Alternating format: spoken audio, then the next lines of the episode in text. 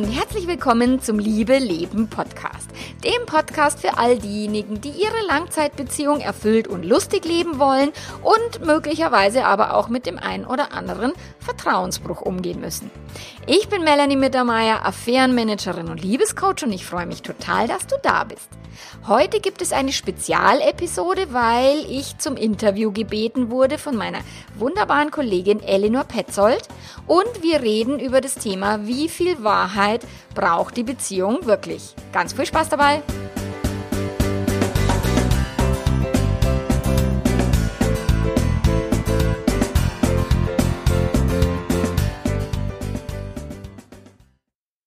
Herzlich willkommen in dem erneuten Gespräch von der Reihe Tigerlilie Kraft der Tabus. Wollen wir denn immer Wahrheit, die ganze Wahrheit und nichts außer Wahrheit? Das ist das Thema von meinem heutigen Gespräch mit meiner wunderbaren Gastlady Melanie Mittermeier. Liebe Melanie, ich begrüße dich ganz herzlich und danke, dass du Zeit gefunden hast. Ja, liebe Eleanor, ich finde es schön, dass ich da sein darf. Vielen Dank für die Einladung. Wunderbar. Melanie ist äh, bekannt in Deutschland. Wer sie noch nicht kennt, jetzt aber googeln für Fall der Fälle, sage ich schon mal. ich erlaube mir etwas Humor bei diesem kniffligen Thema, nämlich Lügen in der Beziehung, Beziehungspolitik und unsere freiwillige Bereitschaft, belogen zu werden. Wie viel Lüge ist gerade gut genug, um eine Beziehung zu retten? Lieber Melanie, wer, wenn nicht du, darf meine Partnerin sein bei diesem kniffligen, eigentlich traurigen Thema. Mit etwas Humor können wir uns äh, das versüßen. Gibt es dann so viel Markt äh, für diese Thematik, wo du dich bewegst? Affärenmanagerin, Feuerlöscher der Beziehungsdramen, Love Coach und eine Dame, bei der viele Trost, Hilfe und äh, ich sag mal, letzten Anker suchen, wenn es um Beziehungsdramen geht. Also so viel äh, Bedarf, Melanie? Gerade in Deutschland? Ja, also Bedarf äh, gibt es, denke ich, schon immer. Im Moment ist es halt durch das Internet und durch die Möglichkeiten, die wir haben, können die Menschen natürlich andere Lösungen finden als noch vielleicht vor 20 Jahren. Die setzen sich hin und googeln und finden mich dann, wenn sie Glück haben. Also das ist tatsächlich, ich, ich höre ganz oft so, ah, schade, dass ich dich erst jetzt gefunden habe oder hätte ich dich doch schon früher gefunden oder oh, ich bin so froh, dass ich dich gerade gefunden habe. Und das ist schon das Schöne, dass, dass Google uns die Möglichkeit gibt, zu sagen, ich habe ein Problem und dann setze ich mich hin und dann gebe ich das in die Tastatur ein und dann gibt es verschiedene Lösungsmöglichkeiten. Und das ist, wenn eben Fremdgehen, wenn eine Affäre aufgeflogen ist, jemand betrogen worden ist oder jemand gerade fremd verliebt ist, in der Affäre steckt, dann ist es, also das passiert ja schon vielen, vielen Menschen viel mehr, als wir immer glauben. Also ja. es, gibt so Statistiken, die sagen, 50 Prozent aller Menschen gehen einmal im Leben fremd. Also es wäre die Hälfte aller Menschen. Jeder und jede zweite im Grunde. Genau. Und, und äh, dann, also die Zahlen, man weiß immer nicht genau, wie valide die sind, aber ähm, das beruht halt meistens auf Befragungen. Männer mal übertreiben ein bisschen, Frauen untertreiben immer ein bisschen, wenn es um Affären geht. Aber mhm. es gibt eben so Zahlen, dass jeder Dritte wohl in der aktuellen Beziehung fremd geht. Das heißt, es, äh, wenn ich in ein Restaurant gehe und ich mir dann denke so, eins, zwei, drei, eins, zwei, drei. So an jedem dritten Tisch jemand, der gerade eine Affäre hat. Ich finde es dann immer ganz witzig für mich, so mir das vorzustellen, dass die Menschen glauben, sie wären vielleicht gerade äh, glücklich oder so tun, als wären sie gerade glücklich und sie sind es aber gar nicht. Das ist halt das Schöne durch meinen Job, weil ich kann halt in die Beziehungen reinschauen und nicht nur genau. die Leute nach außen geben. Und ja, ja der Bedarf ist da. Na, man könnte meinen, gerade bei dem Thema, äh, wo du dich tagtäglich bewegst, dass einem bald äh, das Lachen vergeht, aber doch nicht bei dir. Also bei mir nicht. Äh, das ist auch das, was die Kunden dann meistens sagen. So, sie haben mich gebucht, weil sie wussten, dann wird es wenigstens noch halbwegs witzig. Und ähm, ja. also ich finde tatsächlich, ich meine, das ist halt diese, diese gesellschaftliche Moral, dass mhm. Fremdgehen immer was ganz Schlimmes ist und dass es was ganz Böses ist. Und ich sehe den halt so nicht, weil ich denke, dass es kann oftmals äh, für die Beziehung so wertvoll sein. Es kann ein Entwicklungspotenzial der Menschen fördern. Es kann etwas sein wie so ein kalter Schluck Wasser ins Gesicht, was wir halt manchmal brauchen. Ja, nicht angenehm, schmerzhaft wie Sau, nur nicht das Ende der Welt. Und ich denke, wenn man das anders sieht, so unser Gehirn ist vielleicht gar nicht dafür gebaut, um ein Leben lang treu zu sein und der Mensch, der fremd geht, ist kein schlechter Mensch, sondern es ist eigentlich ziemlich normal und ziemlich menschlich, dann finde ich das Thema gar nicht mehr so traurig. Und auch, ich denke auch tatsächlich, dass Schmerz, Leid, negative Gefühle zum Leben einfach dazugehören und das ist nichts Trauriges. Genau. Ist, genau. Traurig zu sein ist etwas, was okay ist. Wenn jemand stirbt, dann muss und will ich traurig sein dürfen. Ja weil es eine angemessene Emotion ist. Und wir glauben immer, wir müssten immer nur glücklich sein. Was Blödsinn ja. ist. Wir dürfen glücklich sein und 100% werden wir es nicht hinkriegen. Genau, für die ausgewählten Momente. Und gerade bei dem Thema Fremdgehen, wie du sagst, ich stolpere immer noch über diesen Begriff. Äh, aber gut, wir bleiben jetzt bei dem Begriff. Vielleicht können wir beide einen neuen entwickeln, weil Fremdgehen ist gleich so uh, fremd und das ist vertraut und das ist fremd. Man fühlt sich gleich schuldig schon bei dem Begriff. Es wär, und du sagst fremd verliebt, finde ich schon mal besser. Aber nun gut, mit dem Thema beschäftigen sich auch tatsächlich viele Therapeuten. Ja, und ich selber bin Sexualtherapeutin und Hypnosetherapeutin und Paarberaterin. Und es gibt Koryphäen in der Branche, die darüber Bücher schreiben. Ich finde es besonders wertvoll, dass du deinen Zugang über autobiografischen Geschehnisse mhm. gefunden hast. Ich finde, wenn jemand sich an jemanden wendet und Hilfe sucht, es ist doch nur super gut und wertvoll, wenn jemand eigene Erfahrung mit reinbringt. Und du sprichst viel darüber, wie du angefangen hast, wie du darauf gekommen bist. Aber mich interessiert äh, fast schon mehr, als du dich entschieden hast, Love Coach zu werden. Gab es irgendeine Überwindung oder etwas, wo du gesagt hast, oh Gott, traue ich mich, traue ich mich nicht. Du bist ja mutig. Aber wie war das am Anfang? Was war, wenn es das gab? Der Stolperstein, um dich nach außen so als äh, Love Coach und Affärenmanagerin äh, zu deklarieren? Also es gab tatsächlich, also ich habe meine Ausbildung zum psychologischen Berater in einem Paarberatungsinstitut gemacht und habe meine Diplomarbeit geschrieben zur Paarberatung. Also ich wollte das vor zehn Jahren schon. Und dann hatte ich meine erste Paarberatung im Rahmen der Ausbildung noch, also grün hinter die Ohren und so weiter. Und die war ein Desaster. Es war wirklich ganz arg schlimm. Ich habe gedacht, wenn die jetzt nach Hause fahren, die bringen sich gegenseitig um und habe wirklich versucht, oh Gott, was kann ich tun, dass die, dass ich die zumindest nach Hause fahren lassen kann und habe danach für mich wirklich geschworen, nie wieder Paarberatung. Meine, so ein mhm. Scheiß. Ihr könnt mich, also so. Dann habe ich ganz viel gemacht, Ta Trauma, ähm, Kindercoach, Ausbildung, Kinesiologie, Wingwave. Ich habe ganz viel gemacht, NLP und habe dann Stress und Ängste und Mobbing und Schulprobleme ja. und so weiter. Habe ganz viel auch gecoacht, Kinder, die einen Elternteil verloren haben, zum Beispiel, weil mein Bruder ist früh gestorben und ich bin früh mit dem Tod in Kontakt gekommen. Deswegen bin ich da ziemlich auch da eher tiefenentspannt, wo ich sage, er ist nicht lustig, wenn jemand stirbt. Und ja. Gott bewahre, dass es irgendwie meine Familie betrifft, aber ich weiß, wie es ist, wenn es in der Familie passiert. Und deswegen konnte ich da auch gut Kindern helfen, die beispielsweise der Papa an Krebs gestorben ist oder solche Sachen. So und irgendwann dann eben über meine Autobiografie, über meine eigene Ehe kam ja. dann das Thema, dass ich mich fremd verliebt habe und dann dachte ich mir so, das habe ich in meiner Ausbildung nicht gelernt, dass das passieren kann. Das habe ich, das wusste ich nicht. Ich dachte, ich bin ein schlechter Mensch und habe dann über die viele tiefe Recherche festgestellt, oh mein Gott, das, was ich bisher über Beziehungen gelernt habe, das ist, äh, ist ja. nur so viel und da ist noch so viel mehr. Und dann wollte ich das eben nach außen bringen. Und mhm. dann habe ich angefangen zu bloggen. Und da war mhm. sicherlich so ein Stolperstein, so, oh mein Gott, ich erzähle das jetzt öffentlich und die Leute finden das blöd und oh Gott und ja, es war schon, man outet sich selbst mit so einem, naja, so einem intimen Thema. Genau. Ich betrüge, ich werde betrügt. Dabei sagt jeder für sich, oh, hat mit mir nichts zu tun. Ich genau. unterbreche dich nur kurz. Ich neige dazu, gerne immer Fragen zu sammeln, wenn so ein Gespräch entsteht. Ich poste das in, in unserem Community, in meinen WhatsApp-Gruppen. Mhm. Und dieses Mal kam so wenig Fragen, kamen welche, aber so wenig. Und da habe ich gesagt, sieh da, jeder äh, zeigt mit seiner Nichtreaktion, mhm. hat doch mit mir nichts zu tun. Genau. Gerade bei dem Thema Lügen, Betrügen. Und so gesehen, wenn du bloggst, zeigst du, geht mich an, hat mich betroffen. Und genau. hast du gesagt, raus damit, weil die Welt es braucht? Ja, Also das war wirklich, also ich habe ich hab damals eben A, mich ans, an, an Google gesetzt und in meiner Verzweiflung gegoogelt, was mache ich denn jetzt? Und habe dann zum ersten Mal über offene Beziehungen, über Polyamorie, über diese Dinge gelesen. Ja. Und es war so ein Gefühl von, oh mein Gott, ich bin nicht der schlechteste Mensch auf dem Planeten. Ich war so erleichtert dass ich mir gedacht habe, diese Erleichterung möchte ich anderen Menschen auch ermöglichen. Das müssen die Menschen da draußen wissen, dass das alles Blödsinn ist, dass du ein schlechter Mensch bist oder dass es irgendwie moralisch so verkehrt ist. So, ah, und das war dann für mich so dieser, wo ich gesagt habe, na, ich muss damit rausgehen, weil geschwiegen, was du unter den Teppich kehren, tun es schon viel genug Menschen. Und das dann stimmt. braucht es ab und an jemanden, der halt offen davon erzählt.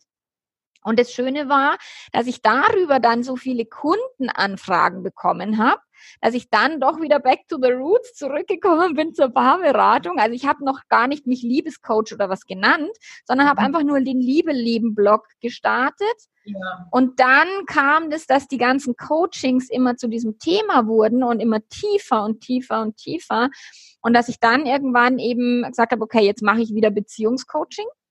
Ja mache ich wieder Paarberatung und auf einem Seminar hab, hat mir dann jemand den Begriff Affärenmanagerin geschenkt. Die haben dann gesagt, ah, du bist ja die, die die Affären managt und so. Und den ja. fand ich dann so lustig, dass ich mir gedacht habe, okay, das ist etwas, was hängen bleibt. Das ist auch, auch so ja. aus Marketing-Sicht ganz, ganz gut und habe diesen Begriff benutzt und es ist auch so mein eigener Begriff, wo ich sage, das ist ganz mein persönlicher, vielleicht lasse ich man auch noch irgendwann schützen.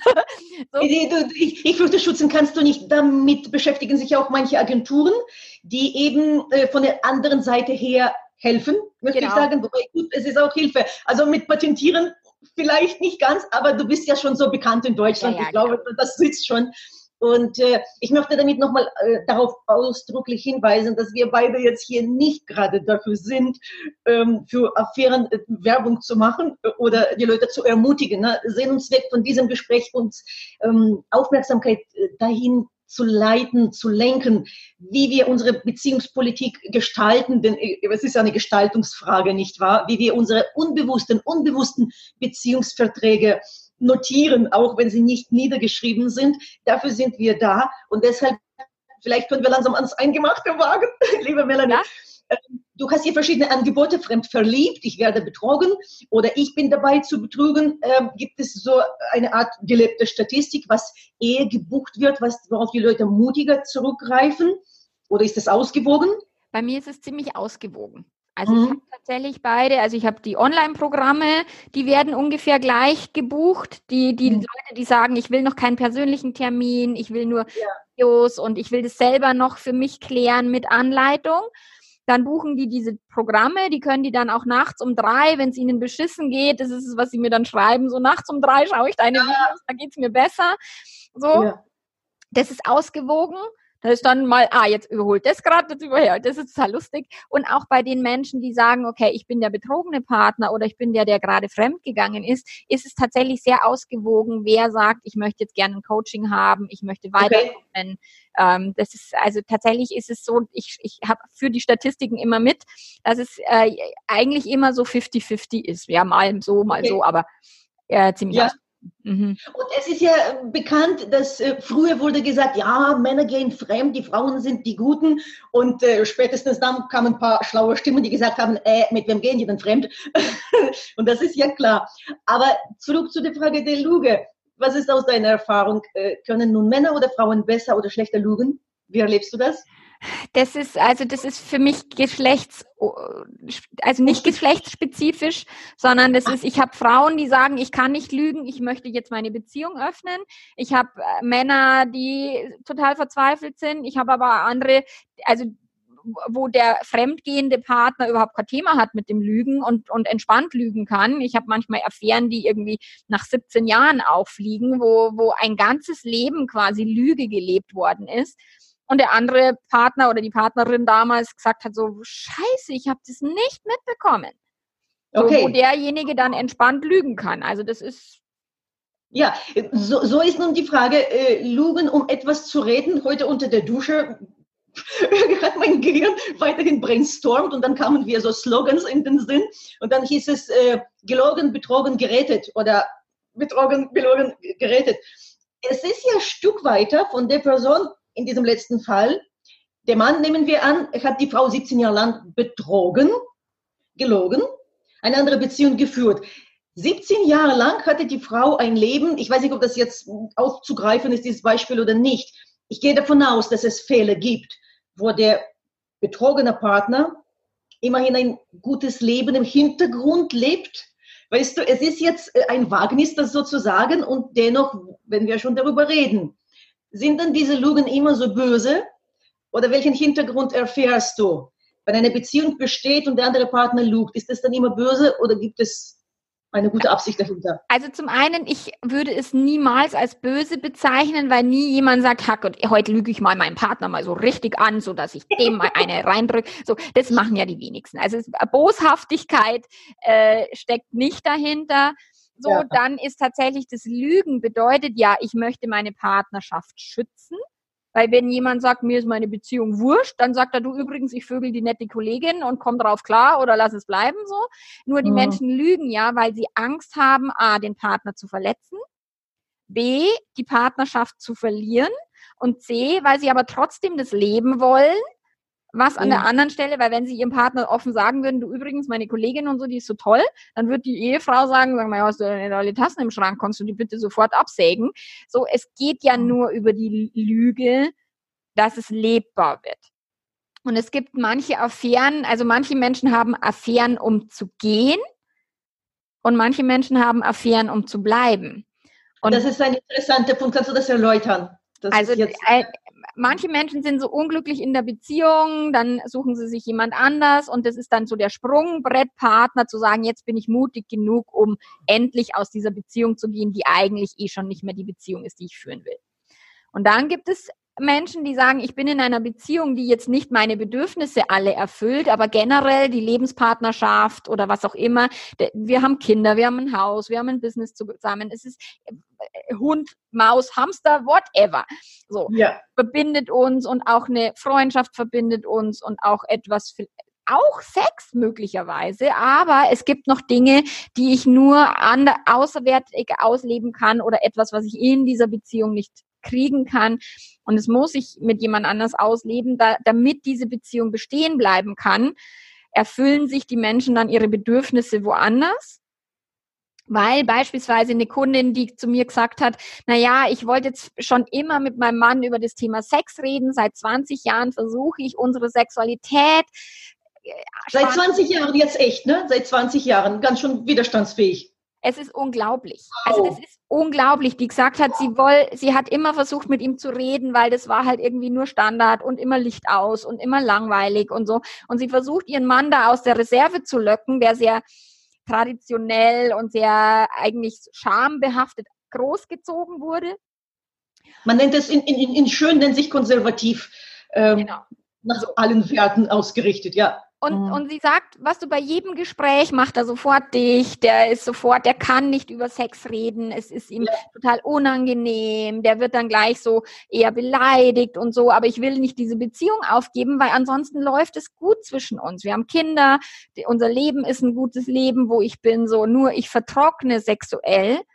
Aber mhm. mit meinem Mann komme ich nicht weiter. Was mache ich denn jetzt? Und dann hatte die halt schon eine Affäre und wo ich sage, es ist eine gute Idee, diese Affäre zu behalten. Weil es hilft ja deinem Mann auch nicht, wenn du vertrocknest, er aber nichts dran ändern kann. Entweder musst du dann gehen oder du lebst es anderweitig und kannst dafür aber deinen Kindern vielleicht noch, bis sie aus dem Haus gehen oder was, diesen Rahmen bieten. Ja. Und dann ja. musst du nochmal neu überlegen, was machst du denn, wenn deine Kinder dann aus dem Haus sind. Es ist interessant, jetzt sprichst du Klartext. Ich kann es mir vorstellen, dass es auch Stimmen gibt es unter den Zuschauern, Zuschauerinnen, äh, die gerade so eine Empfehlung als ähm, ja, wie soll ich sagen, also ein Doppelgesicht deuten würden, wieso, dass man zum Lügen animiert. Und dennoch sagst du es sehr deutlich, den Partner zu verlassen ist keine Lösung.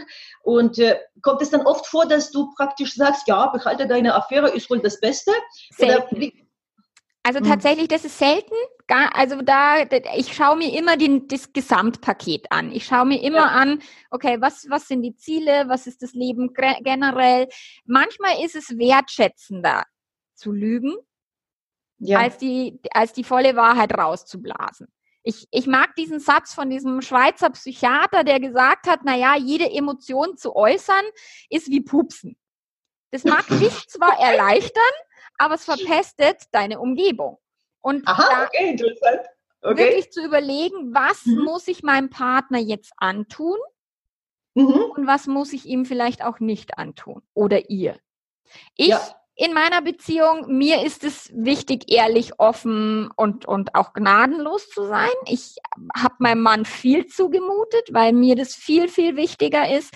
Ich, das ist halt, also ich bin jetzt nicht der, wo ich sage, Ehrlichkeit ist mir jetzt ein hoher Wert, aber ich möchte mhm. wahrhaftig leben und ich möchte in der Gesellschaft etwas verändern und dann ist es auch so, dass es mir wichtig ist, walk the talk, lebe es dann auch in deiner Beziehung. Mein Mann ja. ist aber ganz anders. Mein okay. Mann würde eher Dinge unter den Teppich kehren, vielleicht auch Dinge mal nur mit sich ausmachen, sich vielleicht nicht mit mir konfrontieren. Der mhm. hat's nicht so mit dem Konflikt, der mag das ganz gern, wenn es harmonisch läuft und so. Nur er ist jetzt nicht besser schlechter als ich oder ich besser schlechter als er. Was du, er hat ja. einfach eine völlig andere Erziehung genossen.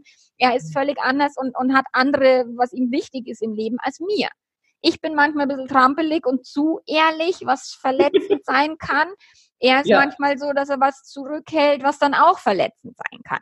Und so dürfen ja. wir beide halt immer gucken, wie können wir mit unseren unterschiedlichen Vorstellungen die unter einen Hut kriegen, dass wir trotzdem unsere Beziehung so leben, dass sie uns gut, gut taugt. Und ja, manchmal ist es Scherbenhaufen und manchmal ist es schmerzhaft und manchmal müssen wir irgendeinen Mist wieder äh, klären, weil entweder ich zu trampelig war oder er eben nicht offen genug, whatever. Nur so ist ja. es. Weißt du, wir können nicht immer erwarten, wenn ich so bin, dann müssen alle anderen auch so sein. Ja, das stimmt. Nun, immerhin klingt es nach einem sehr lebendigen Ablauf, nach einer intakten Dynamik. Und jetzt sind wir beim Stichwort Dynamik, was unter den Paartherapeuten auch sehr beliebt ist. Das ist mhm. die Dynamik in dieser Beziehung. Mhm. Und äh, gibt es vielleicht ein paar Beispiele? Also ich kenne das aus meiner Praxis, aber ich bin total neugierig auf deine Art. Ich liebe deine Lebensbehinder, mhm. dein Lächeln allein. Ich begleite dich übrigens jetzt äh, äh so online seit äh, 2017, wo wir mit der Kollegin Manuela Kommel, die ja. du wunderbar gut kennst, ein Online-Sexualitätskongress veranstaltet haben. Und da warst du ihr Gast. Genau. Und da habe ich gesagt, wow, diese Frau gefällt mir. Und seitdem verfolge ich dich so. Ich möchte sagen, persönlich sind wir uns live noch nicht begegnet. Genau. Was kann man sagen zum Glück? In dem Sinne, naja, in dem Sinne, man begegnet man schon Melanie mit. man begegnet sich immer, wenn es der richtige Zeitpunkt ist. Also alles gut. Ja, genau. Naja, das war jetzt Scherz, ne? Das heißt, äh, eher kollegial. Und doch auch als Frau bin ich mir sicher, dass deine Arbeit enorm wichtig ist. Ich poste lauter Herzchen unter allem, was du machst, weil ich finde, das ist so eine Erleichterung und immer Halleluja, Halleluja, Halleluja. Klartext, unverblümte Aussagen und immer wieder eine Erleichterung im besten Sinne des Wortes. Mhm. Ja, jetzt bin ich selber von meiner Frage abgekommen. Ähm, okay, worauf ich hinaus wollte. Äh, Lügen, um eine Beziehung zu retten. Wo ist ein Maß für es ist noch gut oder ich ver um, verstelle mich inzwischen oder ab wann verwechselt man seine eigene gute Absicht mit dem, wo man dem Partner äh, nicht zumutet oder von dem Partner, hm, wie soll ich sagen, abwertet in seine Fähigkeit, Dinge auszuhalten. Mhm. Weißt du, wie ich das meine? Einfach ja. das goldene Maß. Wonach richtet sich jemand, der gerade gespitzte Ohren hat? Oh. Also zum einen ist es natürlich, hängt, also wenn ich mit meinem Partner im Ideal, also im Idealfall kann ich mit meinem Partner über alles besprechen oder alles bereden, was mich so bewegt, was mich interessiert. Und wenn ich nur sage, oh, jetzt habe ich ein Buch über offene Beziehungen gelesen, dann wäre schön, wenn der Partner sagt, jetzt ernsthaft, was hast du da gelesen? Was, was ja. findest du da spannend dran? Oder oh Gott, das macht Oder zumindest selbst die Ohren spitzt, ne? Oder so, genau das wäre ja schön, wenn der Partner dann sagen würde, hey, erzähl mal mehr oder so. Oder ich ja. sag, oh, ich will jetzt nach, keine Ahnung, Timbuktu auswandern, ähm, dass der Partner dann nicht sagt, oh Gott, wie kannst du nur, sondern wirklich sagt, hey, was, was ist denn da, was willst denn da, wie ist denn das Wetter und wollen wir da wirklich hin oder wollen wir da nicht hin? So einfach nur mal, um drüber reden zu können. So, das fände ich sehr schön. Nur, ja. es gibt halt so viele Beziehungen, die diese offene Gesprächskultur nie geübt haben. Ja. Die reden immer über Orga-Talk, wer holt die Kinder ab und was kochen wir heute Abend und, und bauen wir uns ein neues Parkett ein. Aber sie reden nie über innere Vorgänge und haben das nie gelernt und dann machen die sofort dicht, wenn der Partner mit etwas kommt, was vielleicht unangenehm wäre. Zum Beispiel Sexualität. So. Ja, auch gerade im, im Coaching, wo die Kundin gesagt hat, ich habe meinem Mann dann mal gesagt, dass sexuell, dass da, ich würde mir der was anderes wünschen und dann macht er halt sofort dicht und sagt, ne, dir kann man ja nie recht machen. So, mhm. dann ist natürlich das Gespräch im Keim erstickt und wir haben keine Möglichkeit. So, deswegen gibt es manchmal Beziehungsdynamiken, wo diese Offenheit halt nicht gegeben ist, weil ich weiß, okay, sobald ich meinem Partner das erzähle, ist er über alle Berge, schmeißt mich raus oder äh, ja. ist mir 300 Jahre beleidigt, whatever. Oder ist so verletzt, dass er quasi nur noch im Selbstmitleid sich suhlt und seine Wunden lecken muss oder ihre. Dann ist es natürlich schwierig, offen zu sein. Also ich bekomme viele, viele Nachrichten, gerade von den Frauen, die sagen, ich würde so viel lieber offener sein. Ich würde so viel lieber meinem Mann von meinen inneren Bedürfnissen, Wünschen, Sehnsüchten erzählen. Aber immer wenn ich anfange, macht er sofort dicht oder der würde nie mit mir drüber reden. Mhm. Ja, da ist die Gratwanderung sehr schmal, dass ich vielleicht das einmal probiert habe, der Partner macht dicht und dann, oh Gott, oh Gott, ich probiere es nie wieder. Oder dass mhm. ich sage, okay, ich darf immer wieder einen Tropfen, was du wie so ein, so ein Wassertropfen, der den Stein ja. füllt, immer mal wieder ein Stück mehr von mir preisgeben oder da ein Stück mehr und so weiter und dem Partner ganz langsam öffnen und knacken. Also es geht in meiner Welt immer mehr, als wir glauben. Und ja, Partner können auch immer mehr aushalten, als wir glauben. Das Nur ist sehr ermutigend. Gut, dass du es sagst. Mh, nur es ist immer ein Risiko mit dahinter. Es ist, wenn es halt der Partner dann wirklich persönlich nimmt oder sagt, okay, nur wenn du über offene Beziehungen überhaupt nachdenkst, dann ist die Beziehung schon vorbei, weil dann kann die ja nicht mehr richtig sein oder was auch immer. Mhm. Mhm. In seinem Ego, in seiner Männlichkeit, in der, in, in der, dem eigenen Selbstwert verletzt fühlt, whatever, so dann gibt es halt auch nicht die Möglichkeit, offen zu reden über so heikle Dinge. In meiner Welt wäre es schön, wenn. Und das ist die Arbeit, die du in die Welt tragen möchtest, dass die, naja, in die Gesprächskultur sich äh, verbessert, ja? Da, also ich mag, ich mag nicht dieses, du musst in der Beziehung immer ehrlich sein, weil der ist Blödsinn. Also dieses. Auch neulich habe ich so einen, äh, so einen Coach praktisch auch mitverfolgt und da habe ich mir gesagt, ouch, wenn man jetzt das alles so übernimmt, wie er meint, äh, oh, oh, dann gibt es schon ein paar Scherbenhaufen mehr. Und die Frage ist, äh, hat es sich gelohnt? Ist es das, was wir wollen? Wir alle, meine ich, wir Menschen, ist es das, wie wir das können? Das, das Thema ist die Menschen oder die Beziehung, also was wir über Beziehung glauben. Wir glauben immer, beim Sex müssen wir total ehrlich sein. Aber da sind wir am unehrlichsten von allen Ebenen. Ich muss schmutzen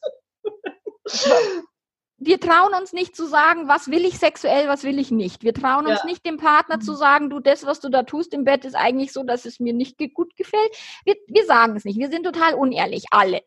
Also sowohl, also beide Partner trauen sich nicht. So, und dann ist aber einer fremd gegangen und dann ist dieses große Ach und Weh und du musst doch mir ehrlich sein. Wir ja. sind manchmal so People Pleaser. Also wir wollen es den anderen immer recht machen. Wir sagen ja. ja, obwohl wir Nein meinen. Und wir lügen, bis sich die Balken biegen. Jeden einzelnen Tag. Aber wehe, es geht um Sex, dann ist es so ein Riesendrama, wo ich immer sage, ey Leute, ihr seid doch noch nicht mal ehrlich euch selbst gegenüber. Wow, das ist genial, Melanie. Ich genieße dieses Gespräch so sehr. Ich möchte jetzt ein Buch in die Kamera halten, was neuerdings äh, eine meiner Lieblingsbücher ist. Es hat nichts mit uns beiden zu tun, aber das möchte ich als Empfehlung jetzt einfach mal zeigen. So, das ist das Buch Lebenslugen. Ah, Goldman. Von, genau, von dem amerikanischen Psychologen Daniel Goldman. Und hier seht, warum wir uns immer wieder selbst täuschen. Das ist noch milde ausgedruckt. Und genau darum geht es in diesem Buch. Ich glaube, es ist übrigens vergriffen. Könnt ihr gerne schauen, ob ihr das noch bekommt. Oder vielleicht mal bei eBay oder so. Und dir bezeichnet es ja auch, dass wir nicht nur im sexuellen Sinne uns selbst täuschen und auch unseren Partner. Und äh, zu dir kommen Menschen, die tatsächlich erst im sexuellen Geschehen ähm, auf diese Thematik stoßen? Oder gibt es auch andere Punkte, wo du bemerkenswert praktisch registrierst? Wo belugen wir uns, ähm, naja, am häufigsten? bis auf das Sexuelle, wenn der Sexuelle jetzt praktisch äh, zur Seite geschoben wird, was sind andere Bereiche, wo wir uns belügen, aus deiner Sicht, aus deiner Erfahrung? Also ich glaube, zum Beispiel Eltern belügen sich immer selber, indem sie sich nicht trauen zuzugeben, wie beschissen es manchmal sein kann, Kinder zu haben. Ich wusste, ich möchte mit dir reden, gerade mal in diesem Bereich. Wow, das ist jetzt eine neue Serie, die ich so ins Leben gerufen habe, heißt Tigerlile. Und da geht es um Kraft der Tabus und einfach äh, Dinge unverblümt auszusprechen. Und das ist gerade mein zweites Gespräch. Und ich habe mir insgeheim schon immer gewünscht, eines Tages Melanie Mittermeier, heute ist dieser Tag, Halleluja, und ich ja, perfekt, nur weiter, mach weiter so. Also das ist, also wir, glaub, wir glauben immer, wir müssten uns nach den Erwartungen der Gesellschaft oder der unseres Partners, unserer Kinder, unserer Eltern richten. Und da belügen wir uns ganz arg, indem wir uns irgendwo in ein Schema pressen lassen. Ich, ich sag zu den Leuten, also die Leute sagen zu mir immer, sie wollen so gern viel mehr Freiheit leben. Und dann mhm. hake ich so tiefer nach, dann sage ich, wie viel innere Freiheit bist du denn überhaupt bereit zu leben? Wenn ja. du dein Leben so lebst, wie du es willst und nicht wie die anderen es erwarten, dann wird der Scheiße ätzend. Dann werden ja. die Leute sagen, oh, wie kacke du das machst, die werden auf dich draufhauen. Das ist, auf mich hauen die immer drauf. Egal, ob es die krass monogamen sind oder ob es die krass polyamoren sind, auf mich hauen ja. sie immer drauf. Weil die Polis sagen, ja, man darf nicht lügen, die Monogamen sagen, man darf nicht fremdgehen. Dann sage ich ganz ehrlich, was auch immer wir dürfen oder nicht dürfen, ist nicht so wichtig. Die Frage ist, was tun wir? Wow, genial. Genial. Was tun wir und lieben wir das Beziehungskonzept eher als den jeweiligen Partner? Sind wir dabei, irgendein Konstrukt zu beschützen? Gerade hast du das so treffend gesagt. Die Polyamoren sagen, man darf nicht, man tut nicht. Das unterscheidet sich in keiner Weise von irgendeiner Art Diktatur genau. oder so einem mentalen ähm, Korsett, nicht wahr? Und äh, das ist aber die hohe Kunst, äh, hinter dem Partner oder in dem Partner etwas zu sehen, was deine persönliche Herausforderung ist. Und da sind wir, wie du gesagt hast, auch nicht vorbereitet. Wir sind nicht darauf vorbereitet, uns ähm, mitzuteilen, im erotischen Sinne schon gar nicht. Mhm. Aber wir sind auch nicht darauf vorbereitet, diese Konstrukte zu hinterfragen. Denn dann gibt es gleich die Schwiegereltern, was sagen die Nachbarn, wie kann ich es meinen Kindern sagen oder meiner Schwester, meinen Bruder. Ähm, Gibt es da einen Rat oder einen Weg, wie man mehr zu sich selber steht? Wie machst also, du das? Ich, ich habe tatsächlich, meine, meine Tante, die hat immer gesagt, Mai ist der Ruf erst ruiniert, lebt sich weiter ungeniert. Toll. Und den finde ich cool, weil wenn ich sage, okay, am Ende meines Lebens muss ich ja vor mir selbst Rechenschaft ablegen. Da ist niemand mehr, der sagt, du hast dich aber falsch gemacht, sondern da muss nur noch ich mir selbst ins Auge blicken und sagen, habe ich mein Leben gelebt. Und das, was Sterbende bereuen, ist äh, aus diesem Buch, was die, also von dieser Hospizschwester, ist dieses, ja. ich habe nicht mein Leben gelebt, sondern ich habe das Leben gelebt nach den Erwartungen anderer. So, wenn ich dann am Sterben bin, dann ist halt leider zu spät. Ich habe keinen Bock, am Ende meines Lebens zu sagen, äh, scheiße, ich habe es nur gelebt, weil alle anderen es von mir, sondern ich jetzt so, wie ich meine, dann kann ich mir zumindest am Ende meines Lebens mir selbst ins Auge schauen. Und ich habe immer den, den zweiten Faktor, ich bin ja Mama, wo ich sage, mhm. irgendwann werden meine Kinder daherkommen und sagen, Mama, du hast aber das falsch gemacht in meiner Kindheit. So wie alle das tun. So, und ja. sie werden mich blöd finden. Irgendwann mal. Also klar, Pubertät, Abnabelung und so, da bin ich jetzt nicht immer die heiligste, tollste, beste, schönste Mama, so, sondern die werden immer sagen, die Mama ist aber doof. Wie alt sind die jetzt? Mein Sohn ist 15, meine Tochter ist 12. Okay, naja, bald kommen auch sowieso die Fragen über die Beziehungen. Vielleicht fragen sie nicht dich. Ich weiß nicht, ob sie sich trauen, mit dir darüber zu reden. Sie wissen ja, was du tust, oder? Mhm. Ja, okay. Ja, ja. Also sie, ich denke, sie, keine Ahnung, meine Tochter, die redet grundsätzlich nicht. Es ist schwierig, mit der zu reden. So, die, der muss mal alles aus der Nase ziehen und mein Sohn ist eher offener. So, aber am Ende mhm. werden sie sowieso, werde ich eh nicht alles richtig gemacht haben. Und das kann ich auch gar nicht. Und dann kann ich tatsächlich mein Leben so gestalten, wie ich es meine. Und dann müssen halt meine Kinder ab und an mal in den sauren Apfel beißen, dass sie eine durchgeknallte Mama hat, die unfassbar laut lacht und permanent super peinlich irgendwo ist. Aber so ist es halt, da müssen sie durch. Sie haben sich mich ausgesucht als Seele, da müssen sie jetzt durch. So, und ja. dann kann ich für mich sagen, okay, ich kann meine innere Freiheit größer machen, indem ich mir erlaube, mich mit meinem Partner auseinanderzusetzen, mit meinen Kindern auseinander, mit meinen Eltern mich auseinanderzusetzen auch da diese, diese Erwartungshaltungen zu sprengen, wie oft muss ich anrufen, wie oft muss ich die besuchen, ähm, wie viel darf ich arbeiten, wo meine Mama gesagt hat, Kind, achte auf die Work-Life-Balance. Du musst halt auch mal oh. weniger arbeiten. Nur ich habe momentan halt hohe Ziele beruflich und ich bin gerade halt im Arbeitsmodus. Naja, außerdem, deine, deine Arbeit ist ja auch deine Leidenschaft und deine Leidenschaft ist ein gelebter Job, so gesehen. Genau. Ist wahrscheinlich schwer, auch eine Grenze zu finden, oder? Klar, und meine Mama will mir halt durch die Blume sagen, komm, mich öfter besuchen. So. Ach so! Und ja, den habe ich verstanden, weiß ich auch, dass sie meint, okay, Work-Life-Balance, aber eigentlich will sie, dass ich sie öfter besuchen komme. So, und dann schaue ich halt, wie ich das, was will ich und wie kriege ich das hin.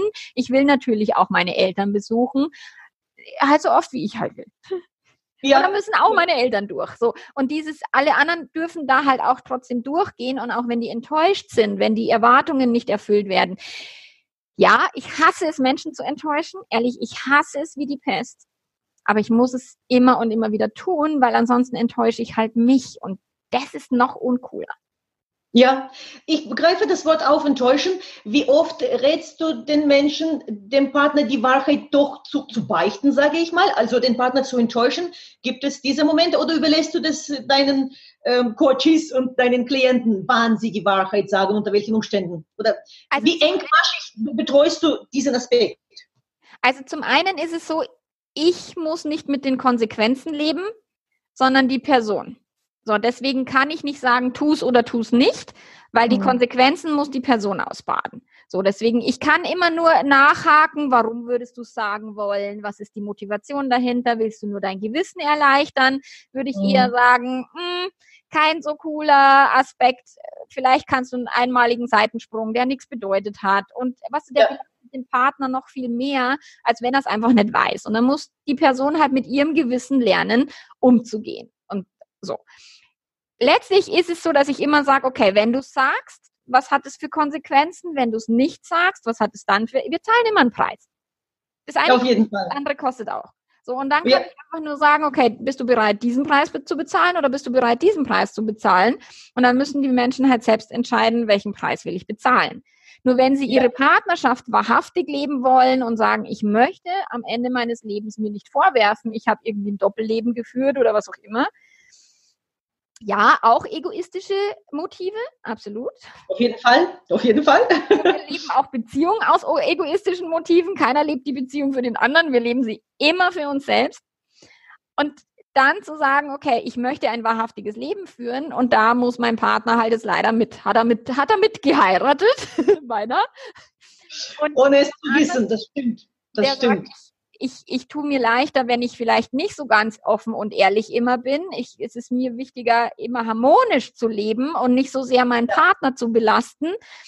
So, und deswegen ist meine Empfehlung, es kommt drauf an, ob Beichten, Beichten, was ja schon so ein Wort ist, wo ich sage, warum glauben wir, wir hätten ein Recht darauf, dass wir alles vom anderen wissen?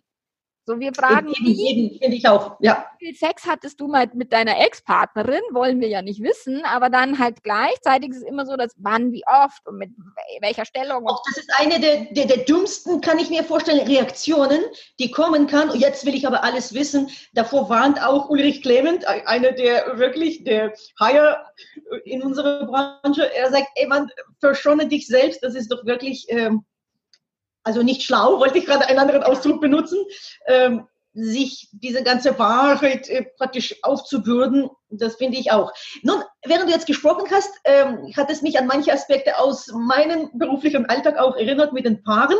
Und dann erinnere ich mich, ich sage immer wieder, eine Herausforderung für uns als menschliche Wesen, da wir nun in männliche und weibliche Körper meistens deutlich genug geteilt sind, sind wir als Frau oder als Mann unterwegs. Und dann kommt ein Paar, meistens auch bestehend aus zwei unterschiedlichen Geschlechtern, also im Regelfall. Dann muss man sich bemühen oder eben bewusst bleiben, unparteiisch zu bleiben und nicht diese berühmte Solidarität praktisch äh, zum Vorschein zu bringen, wie das bei den Freundinnen oft der Fall ist. Mhm.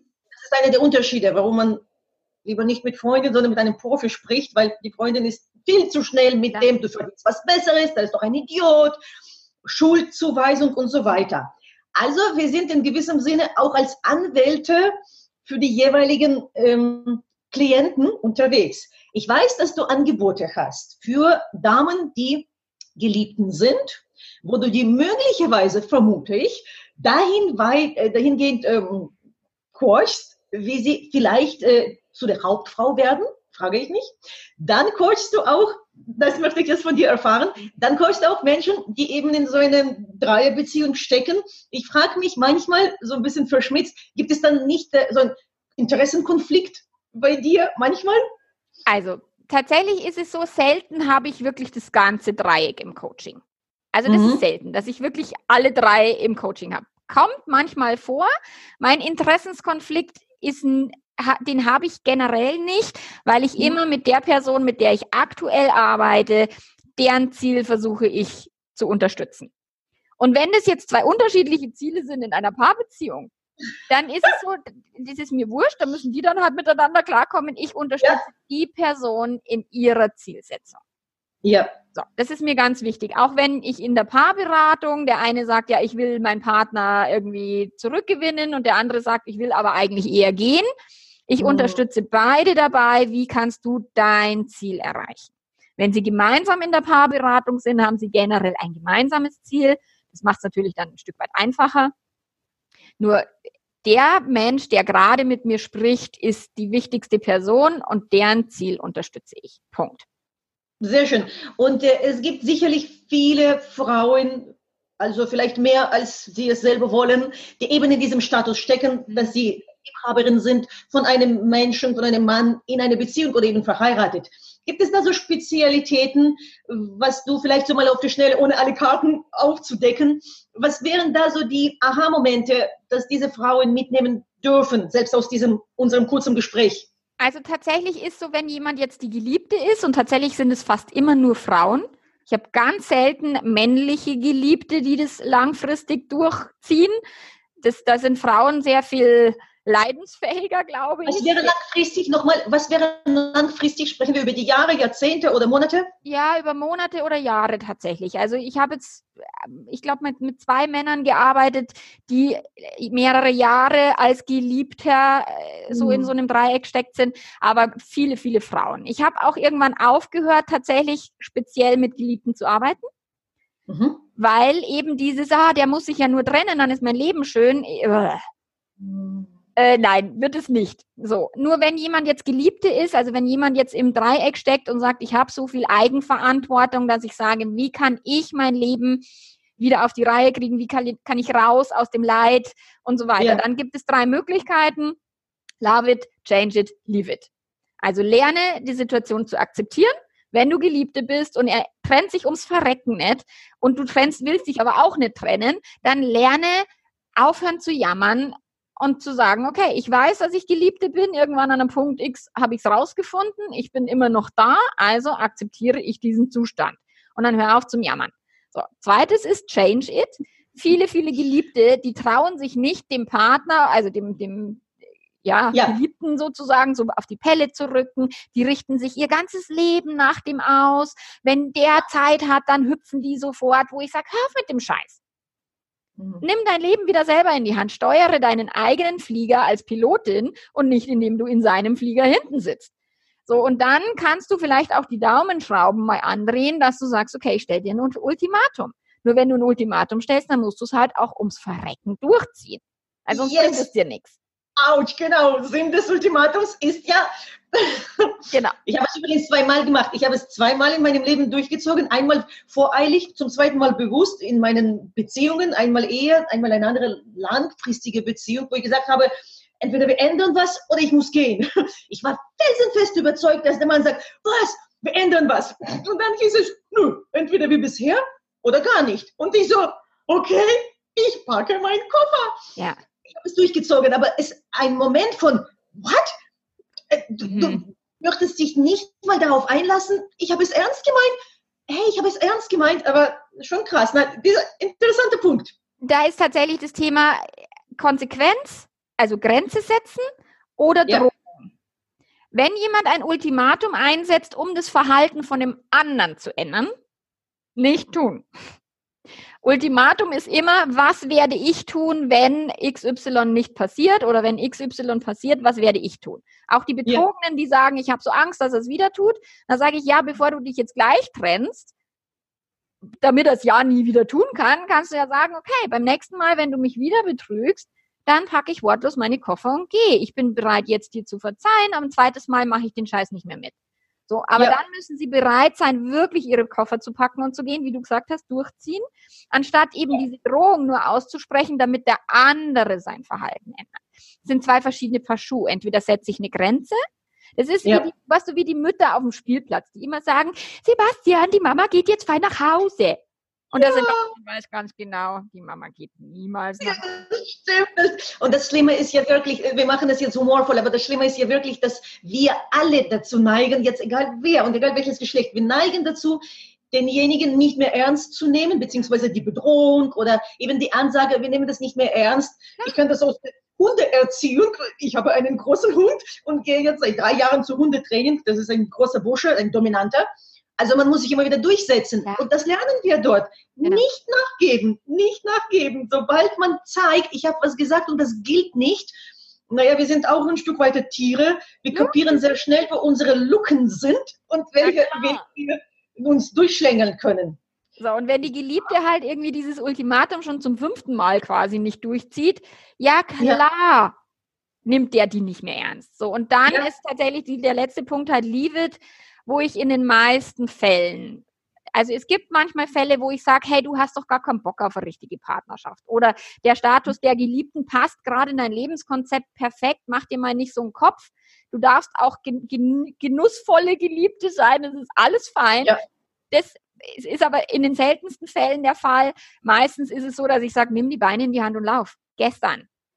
Mm. Ich habe meistens Fällen, ja, ja. sich ihren Kinderwunsch zerschießen lassen durch so eine Scheißaffäre mit irgendeinem Typen, der nicht das mal never ever noch mal eine zweite Familie gründen will. Das ist ein zu hoher Preis, finde ich auch. Das ist ein zu hoher Preis. Jetzt frage ich mich, wie oft siehst du die Ungnade also von den, von den Ehefrauen äh, an dich, äh, wenn man dich so erlebt, dass du sagst, ja, sei genussvolle Geliebte.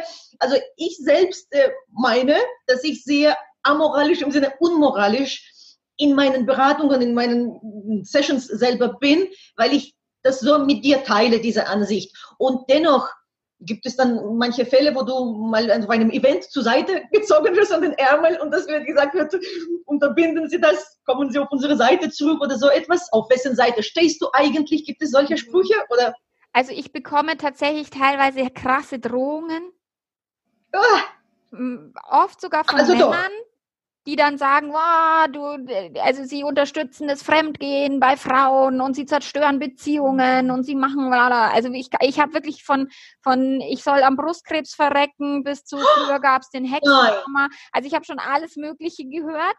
Und oh, wie nee. gesagt, entweder von den ganz moralischen oder aus der Polyamorie, die dann sagt, ja, aber wenn dann der lügt und du unterstützt Menschen beim Lügen und also all, all diese Dinge, ja, bekomme ich ganz oft, dass Menschen nicht einverstanden sind mit dem, wie verständnisvoll ich mit jeder Seite dieses Dreiecks umgehe? Dass es so krass ist, wusste ich nicht. Das ist traurig. Das ist also, echt traurig. Also es ist, also es ist, ich habe, also manche Dinge, ich, also mittlerweile bin ich tiefenentspannt. Mittlerweile kann ich die löschen, dann habe ich mal kurz Herzklopfen und alles ist gut. Aber hm. früher hm. hat mich das tatsächlich eine Weile mal aus der Bahn geworfen, so ganz böse E-Mails. Das glaube ich wo ist schon krass oder wo ich mir denke, scheiße, hoffentlich, ich weiß, wo dein Haus wohnt. hoffentlich. Ja, sowas, ne? Und, so. Mhm. Aber generell weiß ich, dass die Menschen einfach große Angst haben und große Verletzungen in sich tragen. Und deswegen weiß ich auch da, dass da immer was dahinter steckt, was nicht, was du, ich bin ja nicht schuld an deren Angst, sondern ich bin ja nur der Auslöser und der Trigger. So, und durch das, also ich weiß, Betrogene können mit mir nur dann arbeiten, wenn sie Bock haben, die eigene Verantwortung zu übernehmen. Wenn die ja. sagen, hey, mal schauen, ich muss verstehen, was da passiert ist, ich möchte meine Beziehung retten. Ähm, genau. Die, die, abonnieren meine kostenlose E-Mail-Serie, dieses SOS, ich, mein Partner hat mich betrogen oder so ähnlich heißt. Ja. Und sagen dann, boah, zum ersten Mal hilft mir was wirklich. Weil ich mhm. die halt raushole aus diesem Opfergedönse und so und genau. mein böser Partner und ich kann ja gar genau. nicht. Sondern immer genau. sagen, hey, dein Leben, deine Verantwortung. So, und nicht, dass Das- dein Partner dich betrogen hat, ist nicht deine Verantwortung, weil sein Verhalten ist sein Verhalten. Aber Ja, was ja. mit dir und wie willst du damit umgehen? Das ist deine Verantwortung. Genau, das ist genial. Mhm. Und dann sind die Menschen total dankbar und total äh, glücklich, weil endlich etwas hilft aus ihrem Schmerz. Und Ja. deswegen weiß ich, und ich weiß halt auch, wie das Gehirn funktioniert. Und ich weiß, wie jemand tickt, der Geliebte ist. Ich weiß, wie jemand tickt, der fremd geht. Ich weiß, wie jemand tickt, der gerade betrogen worden ist. So. Und das kann ich aber immer ganz gut mit Gehirnforschung erklären und nimm dann tatsächlich dieses Verhalten von der Persönlichkeit weg. Also ich sage, und die Persönlichkeit deines Partners Sehr wichtig. das Verhalten. Genau, Er genau. tut was Blödes, aber er ist kein Arsch. Okay? Genau, genau. Weil das ist leider zu verbreitet, dass wir sagen, das eine Schwein ist der, das böse Schwein, der betrügt, und das andere Schwein ist das arme Schwein, der betrogen wird. Und da sitzt er in der Ecke und sagt, warum hast du es mir angetan? Und es gibt ja auch Lieder, das ist ja ganz schrecklich. Hm, Jetzt komme ich nicht darauf, welches Lied kommt jetzt immer wieder beim Radio. Ich möchte nur wissen, aus Englischem, was habe ich bloß falsch gemacht, dass du so was mir angetan hast? Und dann fallen gleich äh, Ja, ja, Leute genau. Ohnmacht von wegen, und das ist immer ein unbewusster, wie es bei der Naturheilkunde kennt man den Grundsatz unbewusster Krankheitsgewinn. Klingt auch super böse. Unbewusster. Und hier gibt es ja auch unbewusster Gewinn aus der Situation. Und da wollte ich jetzt kurz darauf zurück. Ähm, gut, man kann sagen Bequemlichkeit. Das nenne ich unsere freiwillige Bereitschaft, belogen zu werden. Mhm. Angenommen, es ist eine Frau, die möglicherweise ein bequemes Leben führt oder eben beschützt ist oder einfach keinen Mumm hat auf Auseinandersetzung, auf eigene Verantwortung oder vielleicht auch die Männer. Hm, Das macht jetzt keinen Sinn, darüber zu reden, ne? ob das eher Männer sind oder Frauen, die zu dir kommen als Betrogene Beides. oder ist beides, Beides. nicht wahr? Mhm. Ja. Und ich finde, das besonders Schwierige an dem Moment, das ist meine Vermutung, wenn einer ahnt oder wahrnimmt, dass er betrogen wird, er oder sie, dann heißt es ja spätestens in dem Moment, wo man sich eigene Verantwortung eingesteht, ich muss mich mit meinem sexuellen Verhalten auseinandersetzen. Mhm. Und wie doof ist das? Wenn ich jetzt weiß, dass ich meiner Frau oder meinem Mann nur einmal alle paar Monate eine Begegnung gewähre, ah, da bleibt doch ein gesunder Menschenverstand immer noch da und der sagt, ja, was soll er bloß tun oder sie? Oder? Mhm. Kommt es oft vor, dass du dieses Spiegel den Menschen vorhältst, dass sie sich sexuell äh, beleben sollten? Oder Also tatsächlich ist es ja sexuell ein Faktor. Der Faktor geht bei mir eher noch ein Stück tiefer oder weiter, wo es geht um Lebensfreude. Wo Ja, eine. Betrogene zum Beispiel sagt, ja, sie hatte Depressionen und ihr Mann ist dann fremdgegangen und sie kann doch gar nichts dafür für die Depression, aber er kann sehr wohl was dafür fürs Fremdgehen, wo ich sage, nur wenn der Mann jeden Tag heimkommt und da ist eine Frau, die hat keine Lust auf Leben, auf Leben, nicht mal auf Sex, genau. Das ist ein sehr auf wichtiger Sex. Punkt. sondern die nur quasi in ihrem Loch hängt. Und ja, Depressionen ist was, was darf man sich echt kümmern und, und, und schauen, wie kann ich das verändern und so weiter. Nur, dass der andere sagt, okay, ich springe jetzt an, an auf eine Person, die Lebensfreude ausstrahlt, die in mir eine Lebendigkeit erzeugt. Oder wenn jemand eine Fehlgeburt hatte, Eltern gestorben sind, irgendein Ja. heftiger Schicksalsschlag diesen Menschen oder dieses Paar erschüttert hat. Und einer geht dann quasi fremd, ähm, da ist für mich sehr oft logisch, da ist Leid und Tod und Krankheit und Siechtum und was auch immer. Und dort ist Lebendigkeit, Sex, Begehren und so weiter. Ja, logisch ist, wenn ich das eigene, den eigenen Rasen in der Beziehung nicht ordentlich pflege, Sonnenlicht, Dünger Ja. weiter draufhalte und egal, ob es jetzt um Sex geht oder um Lebensfreude oder um, um Lachen oder um Und Kommunikation. teilen, weißt du, es ist manchmal auch nur teilen. Genau. mit- miteinander Dinge teilen können und sich erfreuen können, wenn etwas Gutes geschieht. Ja, natürlich. Es geht immer tiefer, es geht immer tiefer, das stimmt. Und dann, Ja. ist, wo ich sage, Hm. klar, logisch, wenn jetzt jemand in der Beziehung austrocknet und dann kommt jemand mit einer Gießkanne und mit Dünger, Ja, logisch. So, und dann, wiederum, ja, ja, stimmt. Wiederum, es ist mir schon vor vielen Jahren aufgefallen, noch als Mensch, noch bevor ich Therapeutin wurde in meinen Zwanzigern. Ich habe gesagt, wow, es ist doch eigentlich, äh, gibt es kaum was Leichteres, als einen verheirateten Menschen, Mann, Frau, völlig egal, aus der Bahn zu schlagen. Das ist mir klar geworden, eine manipulative Ader in mir als Frau, jeder testet seine Grenzen.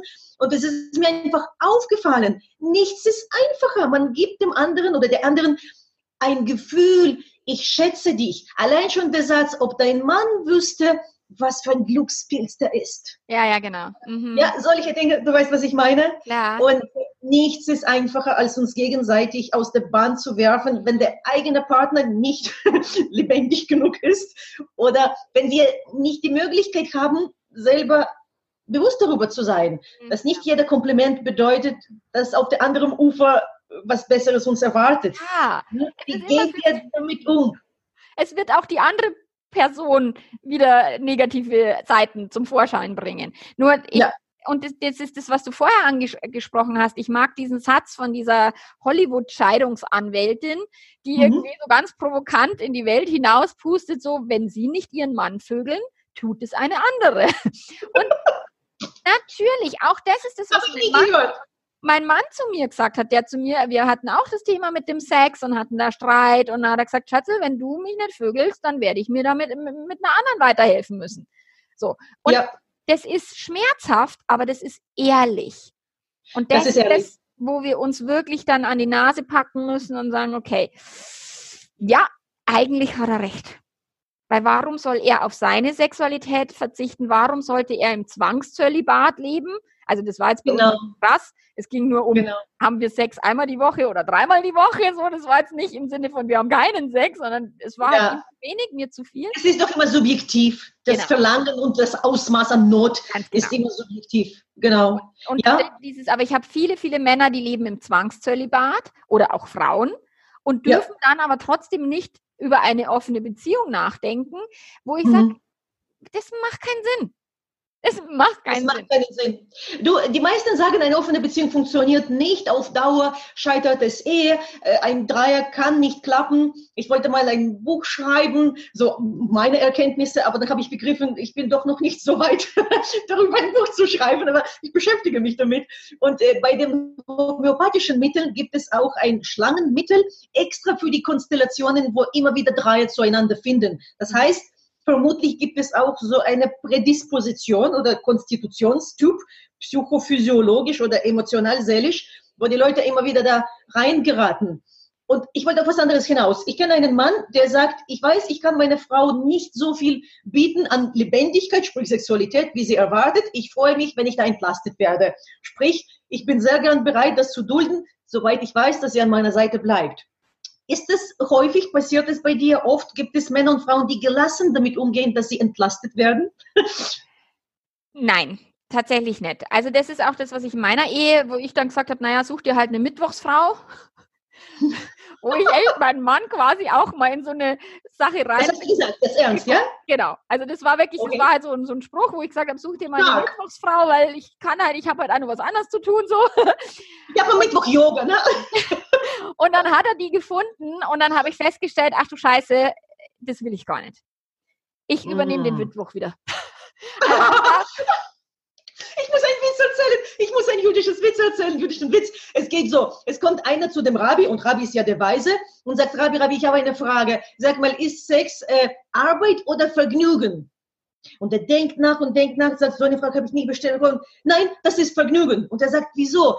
Wäre das Arbeit, würde es meine Ehefrau der Haushälterin überlassen. genau. Wäre es Arbeit, würde es meiner Frau, der Haushälterin, überlassen. Also, ich meine, man, man stellt fest, übernehme ich es wieder, trage ich es selbst oder teile ich es mit jemandem?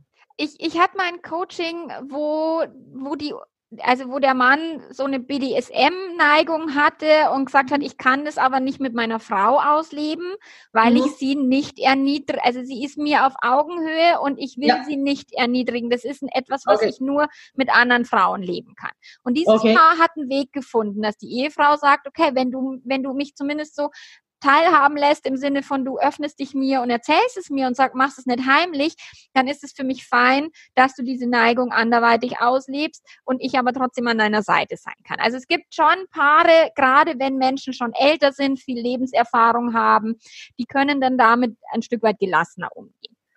Mhm. Meistens und ich denke zum Beispiel, dass Dreiecksbeziehungen gar nicht für die Ewigkeit gedacht sind, so wie ja auch oft eine normale Zweierbeziehung eigentlich nicht für die Ewigkeit gedacht ist und unser ja. Gehirn ja dafür gar nicht gebaut wurde, um mhm. Beziehungen mhm. 20, 30, 40 Jahre zu leben sondern wir haben diesen Anspruch, wir wollen mit einer Person so viele Jahre zusammen sein und dann wollen wir einen erfüllten Sex und dann wollen wir auch noch beste Freunde sein und dann wollen wir dieses und jenes, sodass es eigentlich total unserem Gehirn, wofür es ursprünglich gebaut wurde, zuwidergeht. So deswegen ist für mich dieses gar nicht so sehr offene Beziehung kann nicht funktionieren, weil die Monogamen funktionieren ja meistens auch nicht.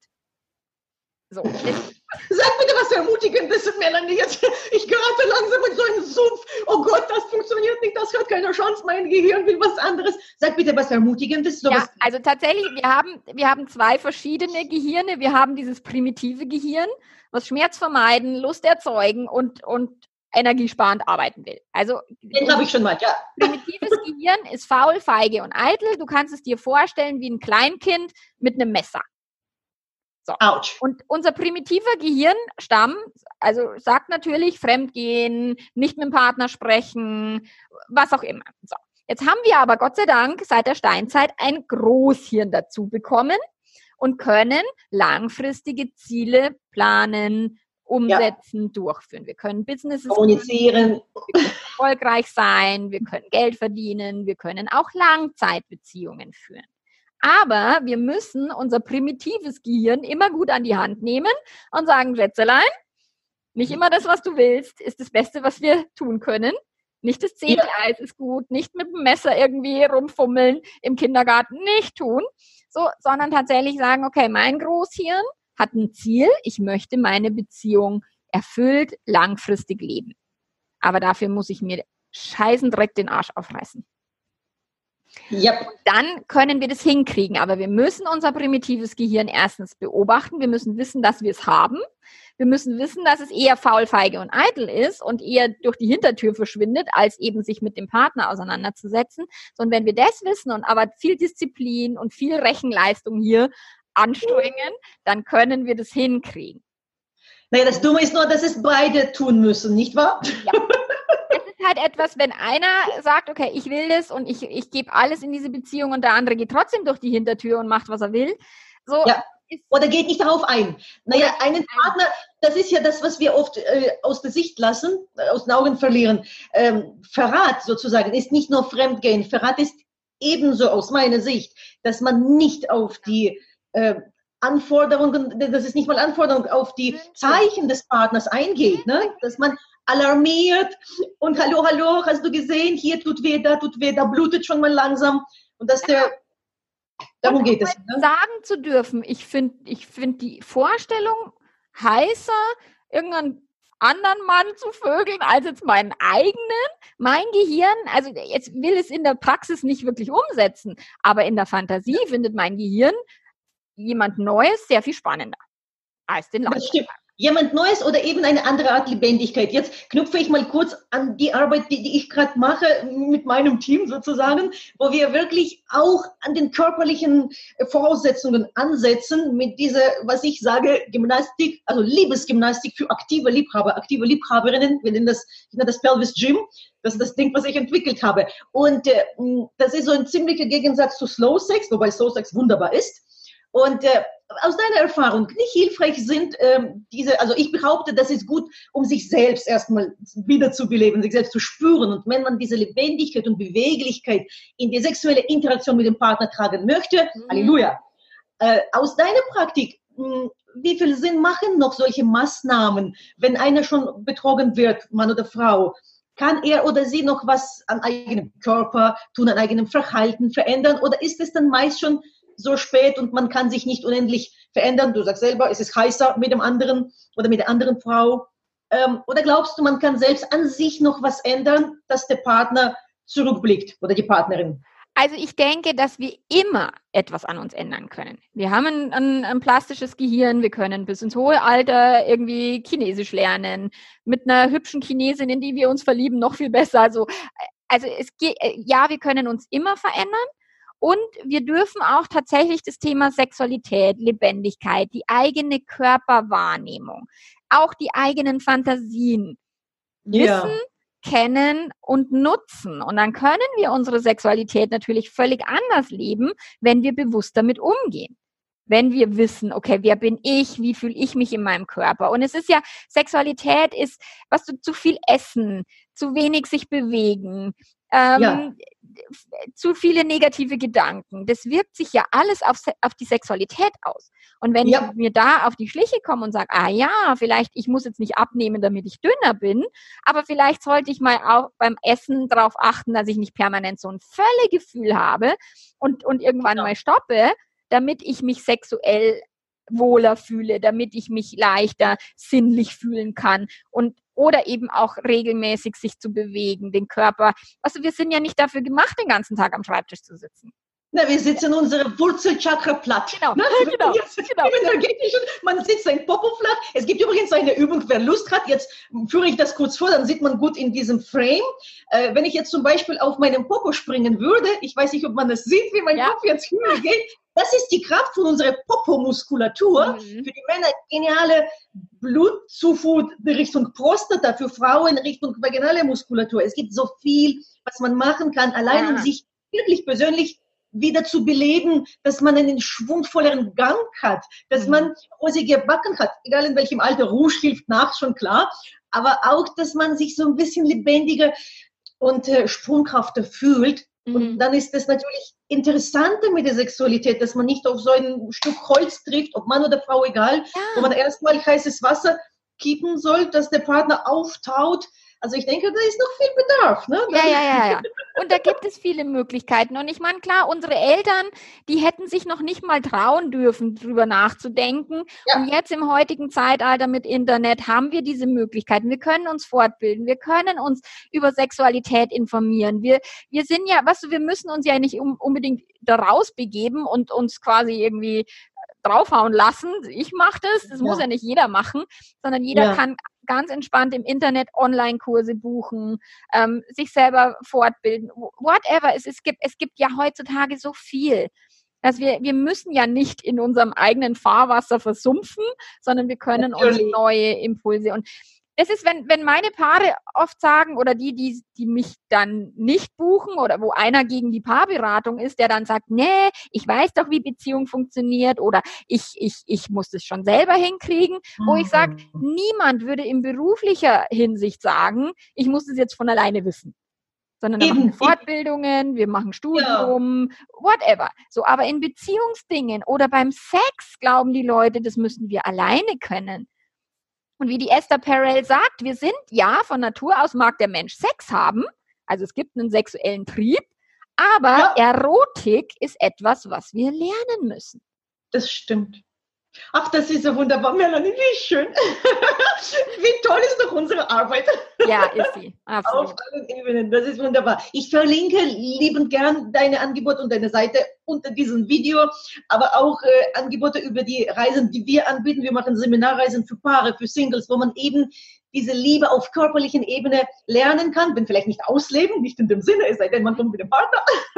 Cool. Aber wir, wir reden unverblumt, wir üben erotische Kommunikation. Es ist so wertvoll, Melanie. Mhm. Es ist herrlich, wenn man sich den geschützten Raum nimmt und ein bisschen Mut. Es gibt keine Mitteilungspflicht, aber man sitzt da und übt regelrecht Dinge auszusprechen, die man sich in, ein, in seiner oder ihrer intimen Situation nicht zutrauen würde oder einfach nicht weiß, wie, wie klingt meine Stimme. Wir machen mhm. Übungen für die Stimme, damit man mhm besser mitteilt im erotischen Kontext. Weißt du, ich finde, man kann wirklich so viel tun, ja. bevor die Beziehung kollabiert, bevor der Partner oder Partnerin gelangweilt wird, wo man gemeinsam experimentiert. Das ist so schön. Und neulich hast du gepostet, dass die Fantasien auch noch eine Hilfe sind fürs Gehirn, was du bei Facebook da immer wieder machst, finde ich wunderbar. Ja, liebe Melanie, ich finde, das war jetzt äh, funkenhaft genug. Ich hoffe, so Funken sprühen weit genug, dass sie über die, Bild, über die Fläche vom Bildschirm hinaus springen und Leute da draußen zünden mit unserem Lebensfeuer, mit deinem Lachen, mit meinem Lachen, dass die Leute dir folgen, sobald Bedarf gibt oder mir folgen und uns finden genau. und sich weiterentwickeln und und blühen und sich des Lebens erfreuen. Gibt es noch etwas Essentielles, wo du sagst, muss ausgesprochen werden oder der Rest findet man in deinen, auf deiner Seite? Also das Essentiellste ist für mich immer, anstatt auf den anderen draufzuhauen, vorschnelle Schlüsse zu ziehen und zu verurteilen, erstmal immer atmen und versuchen zu verstehen. Ich glaube, dann können wir unsere Beziehungen so viel entspannter leben und so viel langfristiger leben, als wenn wir immer sagen, nee, nee, nee, nee.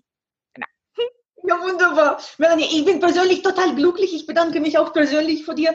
Super genial. Vielen Dank. Vielen Dank für eure Aufmerksamkeit. Es wird, wie gesagt, alles verlinkt. Melanie, jetzt schon googeln für Fall der Fälle, aber auch für schönes Lebensgefühl. Und mich findet ihr sowieso auf meinem YouTube-Kanal und über meine Seite Liebesfreude. Und äh, bleibt neugierig und bis bald.